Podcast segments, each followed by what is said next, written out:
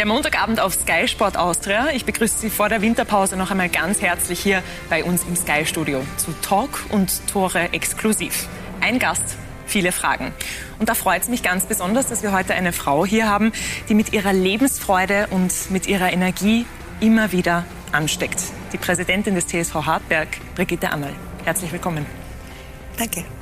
Und Sie, meine Damen und Herren, Sie sind natürlich herzlich eingeladen, dass Sie heute auch Ihre Frage an Brigitte Annal stellen über unsere Social-Media-Kanäle.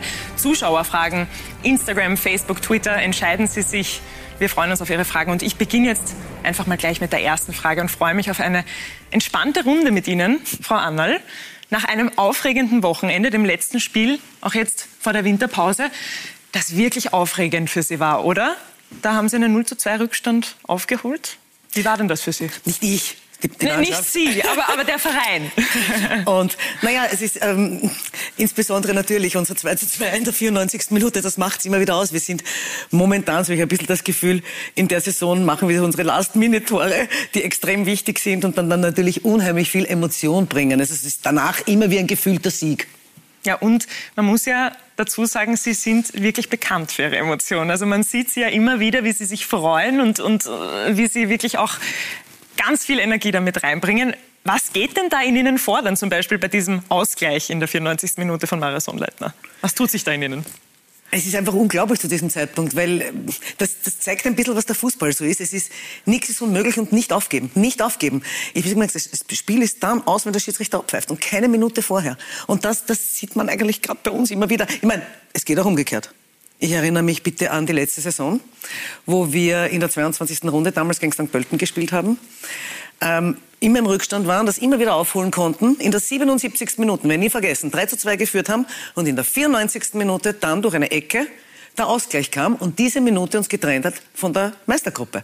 Also es ist Vice versa, es ist in beiden Richtungen. Geht Aber in beide Richtungen. Der Samstag war wunderbar. Der Samstag war wunderbar. Ja. Ich würde sagen, wir lassen ihn jetzt nochmal Revue passieren, schauen uns auch nochmal die Tore an von Donis Afdiay und von Mario Sonnleitner. Die sind ja beide im Sommer gekommen, bringen viel Freude zum Verein. Sie haben auch eine spezielle Verbindung zu den beiden, oder? Also das ist schon... Mag ich sehr gern.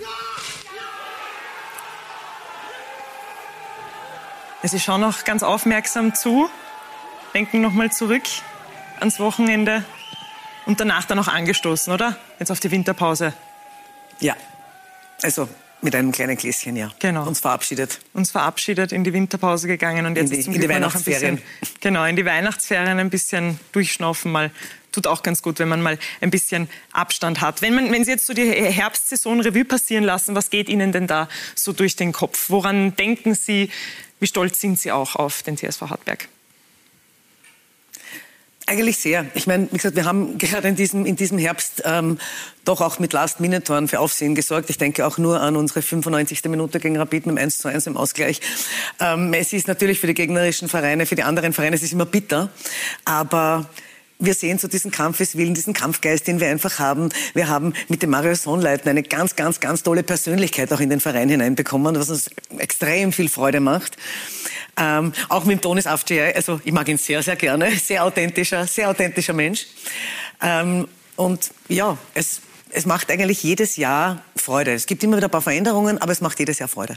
Kurt Russ, der war auch eine Veränderung, ist vom Co. zum Cheftrainer geworden. Ja. Wie war denn das damals? War das von Anfang an klar, dass diese Entscheidung fallen wird auf Kurt Russ? Also die sportliche Entscheidung, und das ist, glaube ich, hinlänglich bekannt, trifft schon bei uns der Erich Chorherr. Und ja, es war natürlich was die logische Konsequenz. Der Kurt Russ kam, war ein Jahr lang Co-Trainer unter Marco Schopp. Ich meine, logische Entscheidung, wir haben ja den Vertrag mit Marco Schopp verlängert gehabt. Und dann kam der Anruf auch beim Erich einen Tag vorher, bei mir dann an einem Freitag, ähm, dass er dieses Angebot von Barnsley hat. Und am Sonntag ist er weggeflogen. Also es war schon, es geht im Fußball manchmal sehr, sehr schnell. Ja, dafür ist der Fußball ja bekannt, dass mhm. da immer alles sehr, sehr schnell geht. Sie haben gerade gesagt, die sportlichen Entscheidungen, die treffen nicht Sie, aber dafür die menschlichen. Bei Kurt Russ, da hat es von Anfang an auch menschlich gepasst für Sie? Der war ja schon bei uns im Team. Ja. Wir, wir, kannten uns ja. Das, Kurt Russ passt menschlich absolut zu uns, ähm, zum gesamten Team. Sonst ja, hätte es auch gar nicht das letzte Jahr funktioniert. Ja. Also nein, ist gut gut. Aber auch wie er gekommen ist, haben Sie dann wahrscheinlich schon gemerkt, dass das gut passt ja, und, ja. und, und, dass er gut auch zum TSV Hartberg ja. passt. Ich würde sagen, wir werfen auch noch mal einen Blick gemeinsam auf die Tabelle. Jetzt vor der Winterpause, bevor auch die Frühjahrssaison beginnt und sehen da, dass der TSV Hartberg am achten Platz ist mit 21 Punkten. Mhm. Und dieses Jahr, da ist ja alles enger, mhm. beziehungsweise besonders eng. Ja, wie viel Hoffnung ist denn bei Ihnen da, dass sich da das, die Meistergruppe ausgeht? Also natürlich ist unser Ziel die Meistergruppe. Ja. Das ist überhaupt keine Frage. Ich muss aber auf der anderen Seite sagen, grundsätzlich geht es uns darum, wir wollen die Spiele gewinnen, wir wollen punkten und wollen die Meistergruppe schaffen. Schaffen wir es nicht, verfolgen wir jetzt in keine Depression. Das macht eigentlich schon ein bisschen den Unterschied. Wir haben in Hartberg immer noch, wir wissen schon, woher wir kommen. Wir sind ein bodenständiger Verein. Ähm, das oberste Ziel in jeder Saison ist der Klassenerhalt. Und ja, wenn wir die Meistergruppe schaffen können, werden wir uns anstrengen. Ja, und gemeinsam mit Kurt Russ will man das genau. auch schaffen. Aber auch wenn man ein bodenständiger Verein ist, dieser Wunsch, es in die Top 6 zu schaffen, der ist ja trotzdem auch da, auch bei Kurt Russ, das hat er jetzt auch nach dem Spiel erwähnt. Also in der Mannschaft ist schon so dieser Wunsch da und auch dieses Ziel irgendwo genannt, dass die Top 6, dass man die erreichen möchte. Ich glaube ehrlich, jeder Verein möchte in die Meistergruppe. Ähm, und das ist auch ganz verständlich, weil gerade auch für uns kleine Vereine, wir haben dann einfach ein paar, wir können langfristiger planen. Ja. Also in der Qualifikationsgruppe geht es am Ende des Tages immer auch auf eine gewisse Art und Weise um einen Abstiegskampf. Ja. Und das jetzt auch noch mit Kurt Russ gemeinsam. Was sind denn so die Werte? Sie haben jetzt gerade gesagt, menschlich passt ja, das wussten Sie dann auch schon, wie er zum Cheftrainer wurde. Was sind denn für Sie die Werte, die Kurt Russ ausmachen? Also Kurt ist sehr bodenständig, packt mit an, ist da, vereint ein bisschen auch fachliche Qualifikation mit seinen menschlichen Qualitäten, ähm, hat einen gutes, guten Kontakt zu unserem gesamten Spielerteam, zu unserem gesamten Kader, spricht mit unseren Spielern, erklärt ihnen auch, wenn der ein oder andere vielleicht ein Problem hat mit einer Aufstellung, sondern lässt das eben nicht einfach stehen und sagt, das ist so, was er tun könnte ähm, und redet viel mit ihnen. Und das finde ich eigentlich sehr passend und sehr großartig von ihm. Ja, also ist das schon noch was, wo Sie sagen, das gehört in einen Fußballverein dazu? Ich meine, Sie kennen sich unternehmerisch ja bestens aus. Wir werden nachher auch noch über Ihre unternehmerische Tätigkeit sprechen. Aber dass ein Trainer wirklich sich auch persönlich austauscht mit den Spielern und da wirklich für sie da ist und noch eine Ansprechperson ist, ist das Ihnen etwas, was wichtig ist für Sie? Ich glaube, es ist letztendlich wichtig für den Spieler. Und dass man hier auch ehrlich sagt, warum, wo er sich verbessern kann. Letztendlich geht es ihnen darum, dass, es, dass sie wollen, jeder, jeder, jeder, jeder Profifußballer möchte auch spielen. Und wenn er jetzt ein paar Mal nicht, nicht aufgestellt ist, dann möchte er wissen, worum es geht und woran es liegt und was er denn eigentlich auch verbessern kann. Und er ist da immer sehr ehrlich und sagt ihnen das auch. Und das finde ich sehr gut. Kurt Russ hat bis Saisonende Vertrag. Können Sie sich vorstellen, dass darüber hinaus auch weiter mit ihm zusammengearbeitet wird beim TSV Hartberg? Die Frage richten wir bitte an den Erich Chorherr. Aber vorstellen kann ich es mir. Menschlich? Definitiv. Menschlich können Sie sich definitiv ja. vorstellen. Na, das ist auf jeden Fall dann schon mal ein, ein guter Ansatz jetzt auch, auch für Kurt Russ, wenn er das jetzt sieht. Ich möchte ein bisschen auf Sie eingehen, genau auf Sie auch eingehen, wie sie zum Fußball gekommen ist. Wir haben ja auch im Vorhinein schon ein kurzes Gespräch geführt und ein bisschen drüber gequatscht. Und Sie sind eine sehr spannende Persönlichkeit und, und das sieht man, wenn man Ihnen zuschaut, so sehe ich das, und ähm, sind beim Fußball voll dabei. Ja, also richtig mit Herz, mit Seele sind Sie wahrscheinlich bei allem, was Sie tun. Wie sind Sie denn zum Fußball gekommen? Woher kommt dieses Interesse?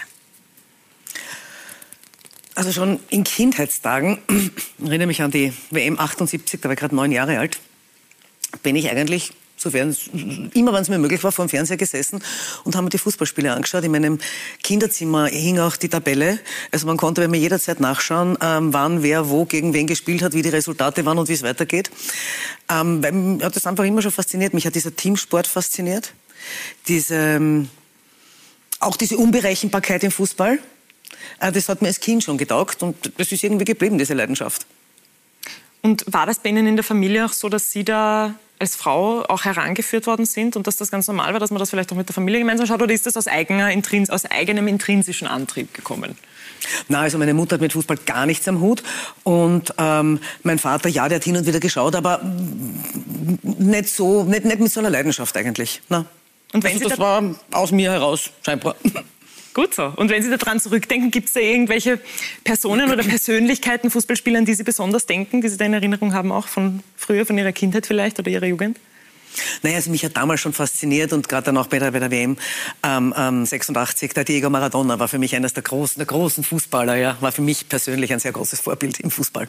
Gut, aber hätten Sie sich damals schon vorstellen können, dass Sie mal Präsidentin von einem Fußballverein werden? Nein, es war auch nicht mein Begehr, muss ich auch dazu sagen. Also äh, war das irgendwie da, dieses, man könnte ja vielleicht einmal Präsidentin von einem Verein werden? Also, nein, nein. nein gar nicht. Nein, gar nicht. Aber Überhaupt kein Plan. Überhaupt kein Plan. Nein. Bis Johann Kremsel kam, oder? Genau. Das Leben, das überrascht uns manchmal mit Zufällen die der Zukunft eine völlig neue Wendung geben. Johann Gremsel, der kann so eine Geschichte erzählen von Champagner, von Sponsorsummen, von Bodenständigkeit und Freundschaft. Christoph Jochum hat zugehört. Johann Gremsel auf einer Baustelle in Wien. Das Vorstandsmitglied der Hartberger besitzt eine Firma für Innen- und Trockenausbau und genau mit dieser Firma hatte er einst einen Termin bei Brigitte Annerl. Bin dann in das Besprechungszimmer gekommen zu ihrer Assistentin und da habe ich mir geglaubt, oh, das ist schon Party. Moyer am Tisch und Knappereien. Und auf einmal höre ich das Klack, Klack, Klack, Klack, Klack. Ist die Brigitte aufgetaucht wie sie hieß, Hand raus, Servus, ich bin die Brigitte und du machst mir den Umbau hier. Und du machst uns die Präsidentin. Eine Hand wäscht die andere und so kommt es zu einer Erfolgs- und ja, Liebesgeschichte, mit der niemand gerechnet hat. Brigitte Annerl und Hartberg. Also wir haben ihr den Sponsorvertrag vorgelegt und sie hat den angeschaut, hat ihn durchgelesen, hat den Stift genommen, hat die Summe durchgeschrieben und hat sie erheblich erhöht. Wir sind gestanden, das gibt es nicht. Und haben uns ans grinst und dann sind wir gegangen. Wir waren wirklich baff. So was. Annal immer für Überraschungen gut. Immer bereit anzupacken, immer lösungsorientiert.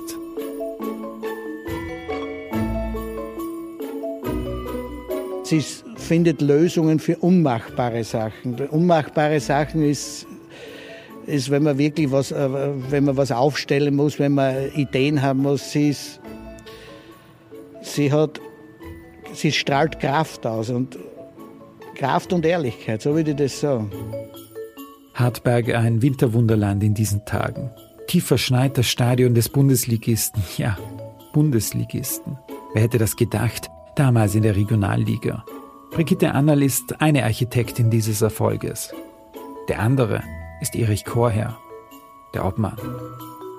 Ja, wir haben ein Jahr geplant gehabt, jetzt sind es vier Jahre geworden. Wir hoffen, dass wir noch lange oder länger ein Teil der Bundesliga sein können und wir geben tagtäglich unser Bestes dafür. Die Brigitte ist eine sehr lebensfrohe Natur, äh, bringt eigentlich das mit, was man im Fußball braucht. Fröhlichkeit. Ja, natürlich die Außendarstellung äh, ist mit ihr eine ganz andere, eine Wahrnehmung. Äh, wie, wie wir als kleiner Verein gekommen sind, da hat sie sicher einen enormen Beitrag geleistet. Annal eine, die Türen öffnet und ja, das kann man schon sagen, auch Herzen. Eine, über die niemand schlecht redet, eine Präsidentin zum Angreifen. Sie gibt den Takt vor, ohne autoritäres Gehabe. Die Brigitte Annal ich glaube, mit der kann man das alte Wort der Kastros stellen. Das ist das Richtige, wie ich sie beschreiben würde. Und ein herzensguter Mensch. Und mehr kann ich nicht sagen dazu. Erfolg hat immer viele Baumeister und manchmal sind es auch glückliche Zufälle, die Großartiges entstehen lassen. Johann Gremsel wird immer froh sein, dass er damals bei Brigitte Annel das Büro umgebaut hat und zudem den Mut hatte, sie zu fragen ob sie nicht beim TSV einsteigen will. Erfolg hat viele Baumeister. Einer, der für Brigitte Annals Erfolg vielleicht auch ein bisschen mit zuständig war, Johann Kremsel. Ja. Ja, wie erinnern Sie sich denn an diesen Moment zurück, wo er damals da bei Ihnen im Büro gesessen ist? Ich habe das eigentlich vergessen gehabt beim Durchstreichen der Summe, Hansi. Es ist ja wirklich, aber es hat recht, ich habe mich jetzt wieder daran erinnert. Ähm, er ist, ja, das war genau wie er es beschrieben hat. Er ist in die Küche gekommen. Ja, es war, wir haben ein Moyer gemeinsam dann getrunken. Ähm, und er hat erzählt von Hartberg und hat damals gefragt, ob ich nicht ein Sponsor werden will. Ehrlicherweise habe ich den TSV Hartberg nicht gekannt zu dem Zeitpunkt. Mm, es war dann so, dass er zu mir gesagt hat, ja, komm mal mit raus, schau dir das bitte an, ich zeig dir das und so weiter. Er war dann mit ihm draußen und mir hat mir hat der Spirit gefallen. Mir hat der Sportplatz gefallen. Das, das war genau, es war ein Sportplatz. Wir waren dritte Liga. Ja. Mir hat der Spirit gefallen. Mir haben die Leute gefallen. Mir hat dieses ehrenamtliche Engagement gefallen und auch das Riesenengagement bitte vom Hansi für den Verein. Auch bitte alles ehrenamtlich. Ja. Und das war dann für mich, ich habe gedacht, na, das ist für mich echt unterstützenswürdig und ich habe es wirklich gerne getan. Aber der Hansi redet ja von einer Zeit, ich glaube, das war 2008, 2009 herum. Ja. Also es hat ja dann doch noch einige Jahre gedauert. So lange war das dann wirklich? Ja, hat dann doch noch einige Jahre gedauert, bis ich dann eingestiegen bin und dann gerne auch die nächste Funktion im Verein angenommen habe, die auch durch den Hansi dann äh, initiiert wurde. Warum haben Sie denn so lange gewartet? Es war gar nicht vorher, die, das war weder vorher die Idee noch, noch na, da war eigentlich vorher nichts dazu. Ja. Also war dann immer wieder draußen in Hartberg, nicht so oft, muss ich auch dazu sagen, in der Anfangszeit. Ähm, seit 2017 natürlich regelmäßig. Ja, das heißt, es hat ein paar Jahre gebraucht, aber da ist vielleicht auch so die Liebe zu Hartberg gewachsen. Jetzt kommen Sie aus Wien ja. und dann das kleine Hartberg. Was war es denn, was Sie an Hartberg beeindruckt hat? Sie haben jetzt auch gesagt, der Spirit, aber was genau ist es, was das auch in Ihnen ausgelöst hat? Das Engagement der Menschen. Erstens mal gefällt mir Hartberger Stadt, sage ich ganz ehrlich. Es war auch der schöne Ausgleich zu, wie sage ich es ehrlich, ähm, Hongkong, Shanghai, Wien, Hartberg. Ähm, es ist einfach, es ist bodenständig, es war ein schöner Ausgleich. Ich war sehr dankbar auch für den Fußball. In der Zeit, wo ich meine Firma aufgebaut habe, oder ich glaube, das weiß jeder Unternehmer, ähm, ist sieben Tage die Woche Arbeit. Sieben Tage die Woche, 20 Stunden und selbst wenn man am Wochenende nicht arbeitet, bleibt das Gedankengut bei der Firma. Und am Fußballplatz war das weg. Es war weg. Ich war sehr dankbar dafür, weil da konnte ich mich entspannen. Und wie gesagt, mir hat Hartberg als Stadt gefallen. Meine, mein einziger Bezug, den ich früher hatte, meine Urgroßmutter war in Hartberg immer auf Urlaub. Ähm, und es ist, es ist sehr viel Bezug zu Hartberg auch entstanden, weiterführend über den Fußball hinaus. Meine zwei Patenkinder sind halbe Hartberger. Ähm, der, der Jüngere war hat schon versucht, ins Fußballcamp, Fußballcamp zu gehen diese Saison, da war er erst vier. Ähm, also nächstes Jahr wird er es dann machen mit mir eine Woche. Ähm, und ja, ich habe einen sehr guten Bezug dazu bekommen. Stress wäre also zu hoch geworden, wenn es Hartberg nicht gegeben hätte. Ich glaube schon. ja. ja. Ja. ja. Und der 1. März war es dann, 1. März 2017, wo Sie zur Präsidentin wurden. Habe ich diesen Tag richtig recherchiert oder haben Sie einen anderen Nein, es war März 17. Es war März 17, 17 ja. gut. Also März ja. 17 war es. Der erfolgreiche Weg, der ist seitdem ja definitiv bekannt. Und eine Sache, die Sie auch zu mir im Voraus gesagt haben, war, Sie machen gerne kleine Dinge groß. Ist das richtig so? Also, dass Sie gerne von unten vielleicht auch was aufbauen, auch unternehmerisch. Ist das etwas, was Ihnen, Ihnen liegt auch und was in Ihnen drin ist? Also es war für mich überhaupt nicht relevant, in welcher Klasse wir spielen. Das muss ich ganz ja. klar dazu sagen. Ja. Und ehrlich, es wäre vermessen gewesen, damals äh, im März 17 zu sagen, wir wollen in eineinhalb Jahren Bundesliga spielen. Ich meine, jetzt mir alle gefragt, wie ich verrückt bin. Ja? War auch wirklich nicht das Ziel. War nicht das Ziel, mhm. sondern es hat einfach Spaß gemacht. Wir hatten dann in der, wir, wir waren dann im, glaube ich, es war am 4. oder 5. Juni war das Spiel 2017, äh, wo wir Meister geworden sind in der Regionalliga. Haben dann unseren Christian Ilze, Erfolgstrainer, ähm, in der ersten Sky Go Liga, hat es damals geheißen, jetzt zweite Liga, ähm, gehabt, der uns mit uns den Vizemeister geschafft hat. Und das war einfach eine wunderschöne Erfolgsgeschichte. Aber dass das so weit kommt, bitte, das war nicht absehbar. Ja. ja. Ja, da denkt man ja. gerne dran zurück. Man ja, sieht auch gerne. da, man sieht auch da ihre Energie und ihre Motivation. Aber war es von Ihnen vielleicht, auch wenn man jetzt so ein bisschen schon Ihre unternehmerische Tätigkeit damit reinbringt, vielleicht auch Ihre Vision oder wie Sie damals zu Hartberg gekommen sind im Herzen, dass es vielleicht Richtung Bundesliga gehen könnte? Echt? Nein. Gar nicht? Nein. Nein, ich glaube auch in unserem ganzen Verein nicht. Ja. ja glaube ich einfach nicht. Ja. Und äh, muss man ehrlich dazu sagen, ich habe auch mein Unternehmen nicht nach einem Businessplan gegründet oder, oder aufgebaut, sondern die Situationen haben sich entwickelt, es ist entstanden und aus dem haben wir dann einfach was gemacht. Ja. Und das war's, glaube ich, jetzt in Hartberg. Und wie gesagt, ich meine, wir wissen es ja alle miteinander. Wir haben dann den sportlichen Aufstieg hatten wir fixiert in, in Kapfenberg mit unserem Vizemeistertitel und dann kam natürlich die große Lizenzfrage. Die große Lizenzfrage. Genau. Bevor wir auf die eingehen, wollen wir vielleicht noch ein bisschen auf Sie als Unternehmerin eingehen, damit man auch so ein bisschen versteht, woher Sie kommen. Sie haben gerade gesagt, Sie haben Ihr Unternehmen nicht nach einem Businessplan oder irgendwie äh, so aufgebaut. Wer sind Sie denn so als Unternehmerin auch. Woher kommt denn dieses Unternehmergehen? Weil ich glaube, aus Ihrer Familie kommt es ja eigentlich nicht, oder? Mhm. Woher glauben Sie, haben Sie das so in sich? Ich glaube, das liegt ein bisschen daran, wie ich aufgewachsen bin. Ich, bis ich drei Jahre alt war, ich komme aus, aus keinen hm, Verhältnissen, wo jetzt viel Geld vorhanden war. Bis ich drei Jahre alt war, haben wir gehabt Toilette am Gang. Ich meine, das kannte man früher in Wien. Äh, mit drei ging es dann an den Rheinbahnweg in den 22. Bezirk. Ist jetzt nicht der Sehnsuchtsort, den wir uns alle vorstellen. Ähm, und war sehr früh auf mich alleine gestellt. Ähm, habe aber dadurch auch sehr früh lernen dürfen, Verantwortung zu übernehmen. Und ich sehe das heute als dürfen. Äh, bin damals mit 17 bereits ausgezogen, habe meine Matura, während der Matura schon Geld verdient und mir auch jede weitere Ausbildung selber verdient. Und ich glaube, das hat ein bisschen geholfen. Und ich bin heute sogar dankbar dafür, weil das hat mich wahrscheinlich, das war nicht einfach, es war nicht einfach, ja.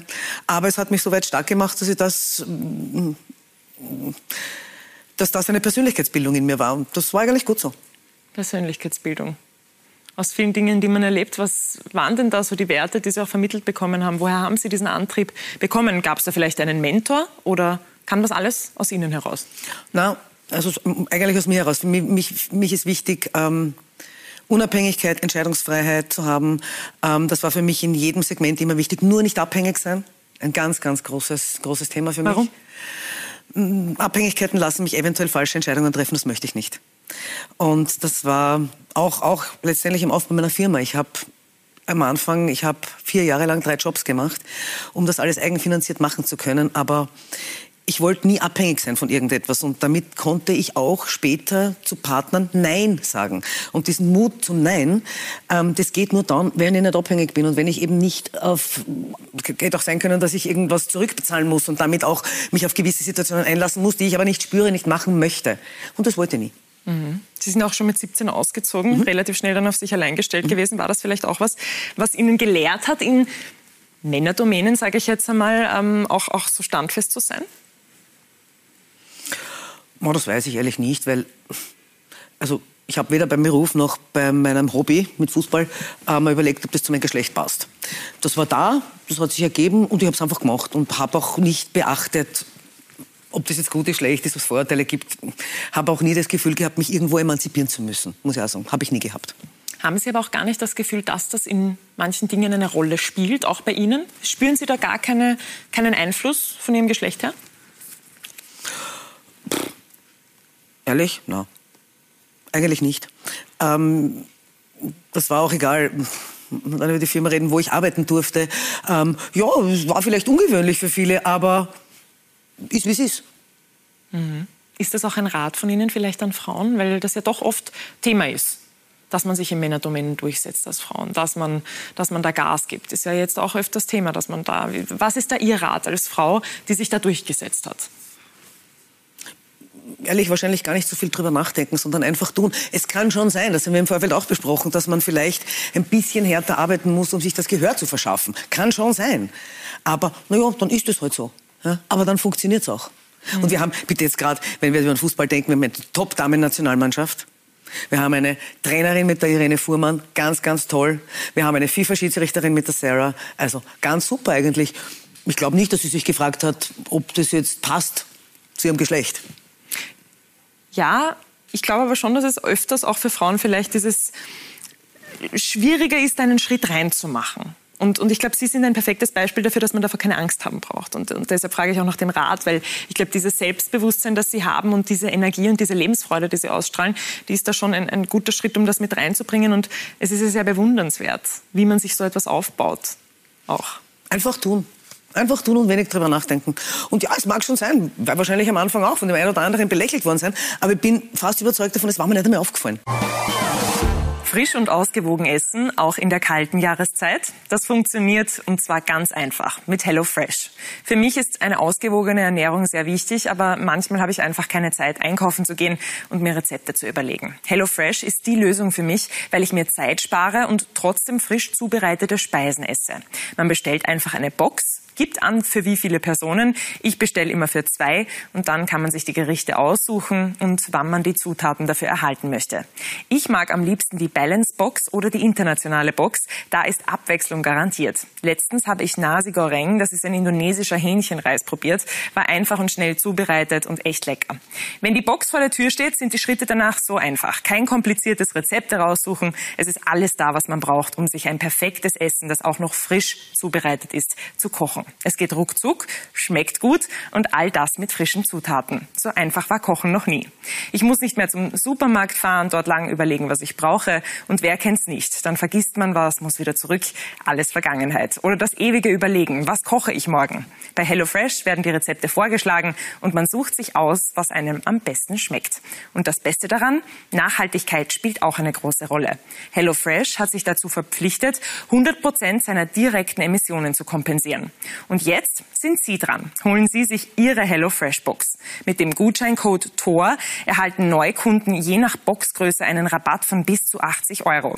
Also einfach und schnell registrieren, Kochbox und Gerichte auswählen und mit dem Gutscheincode TOR Geld sparen. Alle Infos dazu finden Sie in den Shownotes. Hm. Belächelt worden, unternehmerisch als auch fußballerisch, bei beiden Träumen? Wahrscheinlich. Also damals auch, auch in, der, in der zweiten Liga, wenn ich mich gefreut habe am Platz bei den Jungs, wenn ich stehe und, und wir haben Erfolge gefeiert, da haben wir viele gehabt auch, ähm, war sicher der ein oder andere Lächler dabei, der gesagt hat, pff, fangt an zum Tanzen am Fußballplatz oder so. Aber ja, meine Güte, sollen lachen. Ja, Sie sind definitiv ein Mensch, der sich da nicht viele Gedanken drüber macht, oder ja. was andere denken. Ja. Nicht unbedingt, oder? Sonst kommt man, glaube ich, auch nicht so weit. ja, sehr beeindruckend auf jeden Fall. Sie sind nicht nur erfolgreich mit dem TSV Hartberg, sondern, wie wir schon besprochen haben, auch mit Ihrer Firma Lenus Pharma. Stammsitz in Wien-Otterkring. Dort hat Ronald Mann den Geschäftsführer Ihres Unternehmens getroffen. Er hat so einiges über seine Chefin zu erzählen. Brigitte und ich waren, glaube ich, gemeinsam in über 50 Ländern beruflich unterwegs ähm, und haben überall viel erlebt. Albert Hansen, Geschäftsführer von Lenus Pharma, der Firma von Brigitte Annal. 2006 gegründet, ist dieses Unternehmen heute längst Weltmarktführer in Sachen Steigerung männlicher Fruchtbarkeit durch einfach diese Power, die dieses ganze Team seit über zehn Jahren mit sich bringt, äh, kann uns in diesem Bereich noch niemand das Wasser reichen. Der Mann nimmt einmal am Tag zwei Kapseln Profetil über eine Mindestdauer von drei Monaten, weil so lange brauchen die Spermien, bis sie wachsen und voll entwickelt sind. Und äh, dann hat er ein deutlich verbessertes Spermiogramm, wie wir inzwischen in äh, sieben klinischen Studien nachweisen konnten. Produziert wird in Österreich. Weltweit arbeiten mehr als 400 Menschen an den Produkten mit. In über 70 Ländern ist das Pharmaunternehmen vertreten. Das Vorzeigeprodukt Profertil ist international patentiert.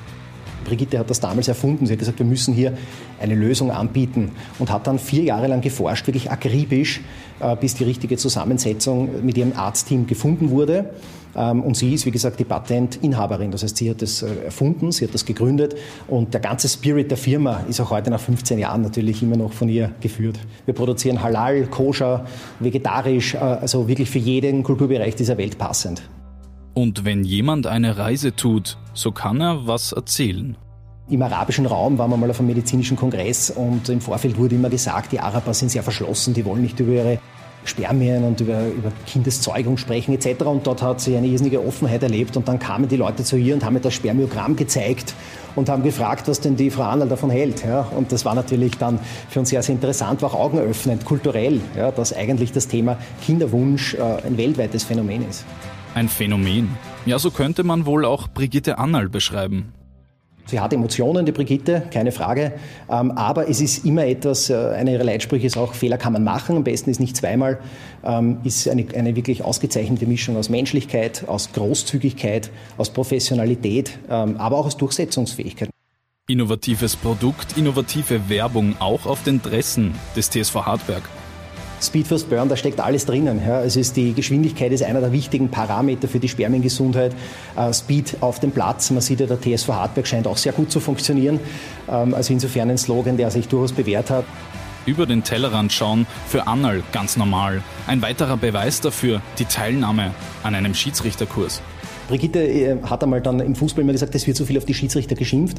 Und äh, sie war in erster Linie an der Regelkunde interessiert. Ja. Und wir haben uns, das, ich habe mich dann gefragt, Albert, bist dabei, machen wir einen Schiedsrichterkurs. Ne? Und ich habe gesagt, ja, passt, wieder ein neues Kapitel auf. Und dann haben wir uns 2019 äh, für den Schiedsrichterkurs angemeldet. Wir haben es noch nicht geschafft, gemeinsam eine Partie zu pfeifen. Ähm, aber das ist unser großes Ziel, dass wir vielleicht einmal in der nächsten Saison, wenn es wieder geht, dann gemeinsam auf dem Fußballplatz stehen. Nichts ist begrenzt, alles ist möglich. So läuft das bei Brigitte Annal. Ob auf dem Fußballplatz als Schiedsrichterin, Fan, Präsidentin oder eben bei ihrer Firma Linus Pharma. Ja, Brigitte Annal, die blickt über den Tellerrand hinaus, das kann man wohl so sagen. Und Albert Hansen, ihr Geschäftsführer, der unterstützt sie dabei. Auch beim ja. Schiedsrichterkurs ja. haben wir jetzt gerade gehört. Er ja. ist ja auch ein bisschen so ihr Fußballlexikon. Genau. Und es beweist ja wieder mal perfekt, dass sie sich nichts erzählen lassen wollen, sondern die Dinge selbst lernen wollen? Oder was war denn da genau der, der Antrieb auch bei diesem Schiedsrichterkurs, dass man diese Regelkunde wirklich lernt? Die Schiedsrichter waren zu dem damaligen Zeitpunkt extrem unter, unter Kritik. Und ich tue nicht so gern kritisieren, wenn, man, wenn ich die Dinge nicht selbst auch erlebt habe.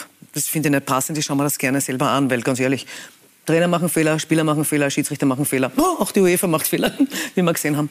ähm, und deswegen habe ich mir gedacht, ich möchte mir das gerne anschauen und es war mir auch wichtig, die Regelkunde genau zu kennen. Ähm, es gibt immer wieder Leute am Fußballplatz, das beobachte ich, die sich unendlich aufregen, aber weil man einfach gewisse Regeln gar nicht intus hat. Und das wollte man einfach anschauen. Und deswegen haben wir das gemacht. Und ich war froh, dass der Albert mit mir gemeinsam gegangen ist. Wir waren dann fertig, es war Jänner oder so, äh, kurz vor ähm, dem ersten Lockdown, wo dann eigentlich keine Möglichkeit war, deswegen spricht er das an. Und wie gesagt, mir ging es in erster Linie darum, die Regelkunde zu kennen, nicht unbedingt jetzt eine Schiedsrichterkarriere zu machen.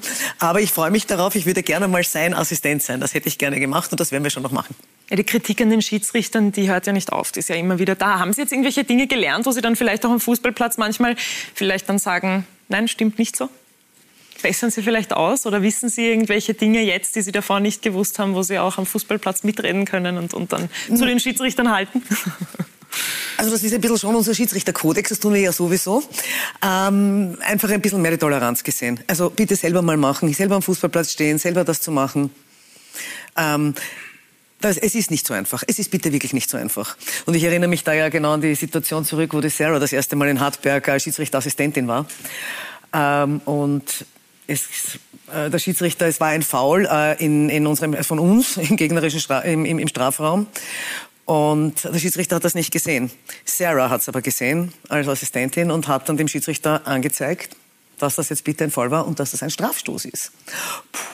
Naja, also das war jetzt in Hartberg nicht so gerne gesehen, dass jetzt gerade die erste Frau, die bei uns zum ersten Mal ähm, Assistentin ist, den Schiedsrichter überholt und einen Strafstoß hier reklamiert. Sie hat völlig recht gehabt.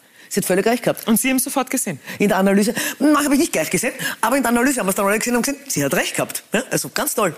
Und so können Sie dann auch mitsprechen. Sarah Telek war vor ein paar Wochen erst auch hier bei uns eine sehr beeindruckende junge ja. Frau, die ja auch den Weg in die Männerdomäne Fußball sozusagen geschafft hat und das ohne Probleme und sich auch sehr wohl fühlt. Ja, äh, wie ist das jetzt? Schiedsrichterin, wollen Sie mal eine Partie pfeifen, gemeinsam mit Albert Hansen? Ja, das haben wir uns ausgemacht. Also bitte, ich hätte gerne den Albert als Schiedsrichter und ich bin seine Assistentin. Und so wann, hätte ich das gerne. wann sehen wir das? Ich glaube, da müssen wir dann mitkommen Nein, mit der Kamera. Kommen. Das werden wir dann sehen, sobald es wieder erlaubt ist, sobald es wieder möglich ist. Sobald es wieder möglich und erlaubt ist. Na sehr gut. Okay, wir, wir bleiben auf jeden Fall gespannt und freuen uns schon sehr drauf. Lenus Pharma Gehen wir ein bisschen auf Ihre Firma ein. Wir haben jetzt gerade ja auch viel darüber gehört. Albert Hansen, Geschäftsführer. Sie haben viel gemeinsam erlebt. Und es ist ja doch spannend, weil 2006 haben Sie die Firma gegründet und es ja, beschäftigt sich mit männlicher Infertilität. Das ist ja auch ein mhm. Thema, mit dem sich eine Frau jetzt mal vielleicht von dem her, was die Gesellschaft sieht, nicht mal so schnell auseinandersetzt. Woher kam das Interesse an diesem Thema, an männlicher Unfruchtbarkeit? Ich war schon zu dem damaligen Zeitpunkt sehr, sehr lange in der Pharmaindustrie tätig und habe immer wieder gehört, das Thema, das war um 2002 herum, habe immer wieder von dem Thema gehört, dass Paare ähm, der sehnliche Kinderwunsch oft verwehrt bleibt. Aber nicht, weil es an der Frau liegt, sondern weil es an der abnehmenden Spermienqualität des Mannes liegt. Das ist per se kein organisches Problem, das ist ein Mangel ähm, der entsteht durch diverseste Faktoren. Sind es Umwelteinflüsse, sind es PET-Flaschen, sind es äh, schlechter Lebensstil. Ähm, also es gibt viele, gibt viele Faktoren. Und das war irgendwo so damals die Idee und es hat aber nichts gegeben. Es hat überhaupt nichts gegeben. Also wir haben mal zugeschaut, die Frauen sind bombardiert worden mit Hormonen und der Mann ist nicht einmal angeschaut worden. Mhm. Und das war damals eigentlich der Startschuss für die Idee und den, den Plan, hier etwas umzusetzen. Weil, wie gesagt, es hat keine Therapie gegeben. Und ich habe dann damals mit einem Team von Wissenschaftlern ähm, einige Jahre lang Substanzen untersucht, die alle Einfluss auf die Spermiogenese haben.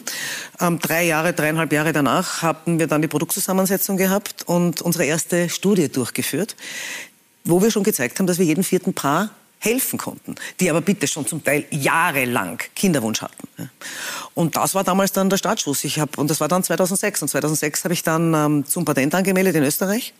Von Österreich heraus ausgedehnt nach Europa, Eurasien, Amerika und habe begonnen, die Firma aufzubauen. Ich bin damals selbst im Außendienst noch zu den Neurologen gefahren ähm, mit, dem, mit, mit meinem Produkt. Ja. Ich muss ehrlich auch gestehen, 2006 hat man mich noch ausgelacht, weil männliche Unfruchtbarkeit damals einfach nicht so gängig war und geläufig war. Ja. Heute ist das in aller Munde und wir sind auch heute froh, dass sich die Therapie an Frau und Mann richtet, weil es gibt ja jetzt etwas. Mhm, also haben Sie schon das Gefühl, dass sich da in der Gesellschaft auch ein bisschen was getan hat, ja. dass jetzt mehr darüber gesprochen wird?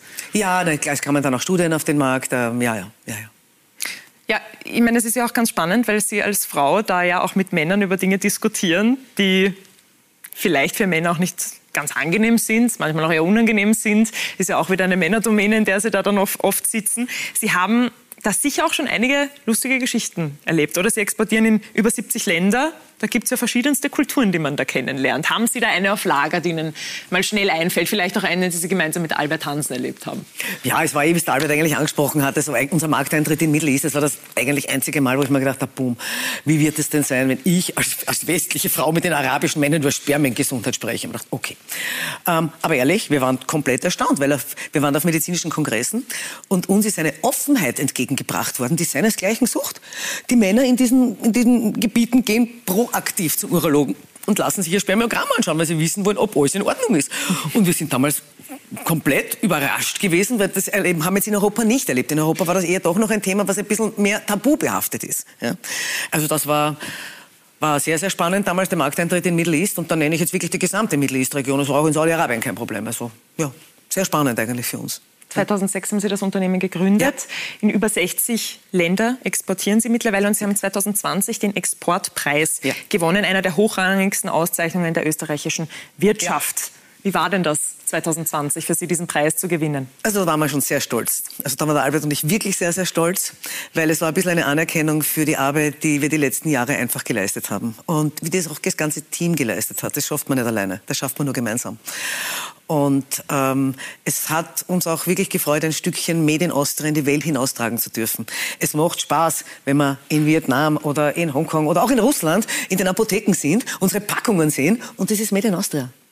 Made in Austria, Salzburger Lungau, dort wird genau, produziert. Ganz genau. Ja. Und das, das hat uns gefallen, das haben uns eigentlich sehr stolz gemacht. Und ja, wir haben im Export, Exportgeschäft ist auch da ist ständig, es gibt ständig irgendwas Neues. Ich meine, wir exportieren über, über, über kulturelle Grenzen hinweg, über Zeitverschiebungen hinweg, über Kontinente hinweg und letztendlich auch über Corona hinweg. Also das ist Exportgeschäft, ist immer irgendwas los. Sie mit vielen Herausforderungen. Das Patent darauf sind auch Welt, weltmarktführend. Sie setzen sich auch sozial viel ein mit Lenus Pharma. Was, was machen Sie denn da so? Also das letzte Projekt, das wirklich ein Herzensprojekt auch von mir war, war, dass wir Hauptsponsor waren bei Austria for Life. Ähm, hier haben wir im Speziellen Familien unterstützt, ähm, die gerade unter der Corona-Pandemie extrem gelitten haben, wo vielleicht eben der Vater den Job verloren hat, die Mutter keinen gehabt hat, vier Kinder zu Hause sind, ähm, das Geld nicht mehr ausgereicht hat vorne und hinten, die oft zum Teil keinen Computer gehabt haben. Bitte, wie sollen die bitte ähm, E-Learning machen? Ja? Und das war mir ein sehr, sehr großes Anliegen und da waren wir damals Hauptsponsor. Das war mein letztes Projekt. Schön. Und Sponsor sind Sie auch beim, bei Hartberg. Und da haben wir auch vorher kurz gesprochen. Da ist ja auch auf den T-Shirts, ist auch im Beitrag kurz angesprochen worden, sind Sie als Sponsor drauf. Und bei René Wette, da steht, glaube ich, was ganz Besonderes oben. Da gab es auch eine lustige kurze Diskussion darüber, ja, oder? Da gab es eine kurze Diskussion mit dem René. Also beim René seinem Leiberl steht Profertil und mein Marketing wollte damals den Spruch Sperm Booster drauf haben. Ja. Ich habe mir gedacht, okay, bin ich zum René gegangen und sage, du René, auf dein Leiberl kommt Sperm Booster. Boah, er hat gesagt, du, geht, boah, du kannst mir einen Sperm Booster auf mein Leiberl schreiben. Habe ich gesagt, du, okay, was hätten wir als Alternative anzubieten, René? Jeder Schuss ein Treffer. Er war, dann, ja, er war dann mit dem Sperrbooster doch sehr also schnell. jeder Schuss ein Treffer war nicht Ist es beim Dormann nicht so optimal. er war dann schnell mit dem Sperrbooster einverstanden. Ja. ja. Gut, also der Spermbooster bei Renés Wette, der, der ist ja auch lustig. Ja. Und sehr, eine sehr, große Identifikationsfigur im Verein. Sehr lange dabei. Ja. Ja, unser Captain, also ganz, ganz toll. Auch menschlich sehr toll. Ja. Sehr loyal, hat viele Werte, ja, die ich wirklich, die uns verbinden. Ja, wir haben jetzt auch viel über dieses Unternehmerische gesprochen ähm, und Sie bringen natürlich viel von dem, was Sie da machen bei Lenus Pharma zum TSV Hartberg mit. Was würden Sie denn sagen, sind da die wichtigsten Dinge, die Sie vom Unternehmerischen mitgebracht haben zum TSV Hartberg, von denen Hartberg jetzt auch profitiert? Also das, der Start war sicherlich die Lizenz damals. Ähm, das war ein bisschen, da kommt, ist mir wahrscheinlich meine, so geht nicht, gibt's nicht, und Kampfesmentalität ein bisschen zugute gekommen. Weil also für mich persönlich war es gar keine Frage, nachdem uns in zwei Instanzen die Lizenz verwehrt worden, wird, wird, worden ist, ähm, zum obersten Schiedsgericht zu gehen. Das war aber damals kurzspielig, also vom Verein das wäre auch nicht leistbar gewesen. Ja. Und ich habe gesagt, na, ich, ich habe das überhaupt nicht verstanden. Wenn ich ehrlich bin, ein bisschen ist mir da meine wahrscheinlich auch Blauäugigkeit zugute gekommen, weil ich immer gedacht, warum soll man denn die Lizenz nicht kriegen? Wir müssen nur ein paar Auflagen erfüllen und dann müssen wir das halt einfach machen. Wo ist denn das Problem? Und ja, es hat aber, ich habe damals auch mit unserem Erfolgstrainer der ersten Sky-Kollega mit Christian lang diskutiert. Der Christian hat sich dann schon frühzeitig für einen anderen Verein entschieden. Und ich habe mit ihm diskutiert und gesagt, Christian, warum? Warum möchtest du nicht eigentlich deine eigenen Lorbeeren ernten? Hat er gesagt, na, Brigitte Buh, ich habe mit so vielen Menschen gesprochen. Hartberg kriegt niemals die Lizenz. Und glaub mir, ich habe mit Bundesliga und allen möglichen gesprochen und niemals. Die haben mir gedacht, warum nicht? Christian Ilse ist ja damals zum WRC gegangen. Genau. War das der Grund, warum er gewechselt hat? Glauben Sie, wäre er geblieben, wenn er gewusst hätte, Brigitte Annel schafft das mit der Lizenz sowieso locker? Ehrlich, ich weiß nicht. Aber ich habe es versucht, mit ihm zu diskutieren. Aber er ist trotzdem gegangen. Er hat es mir nicht geglaubt. Und er hat sie unterschätzt, glaube ich. Ja, ja aber, ja, nicht, aber dann nicht mehr.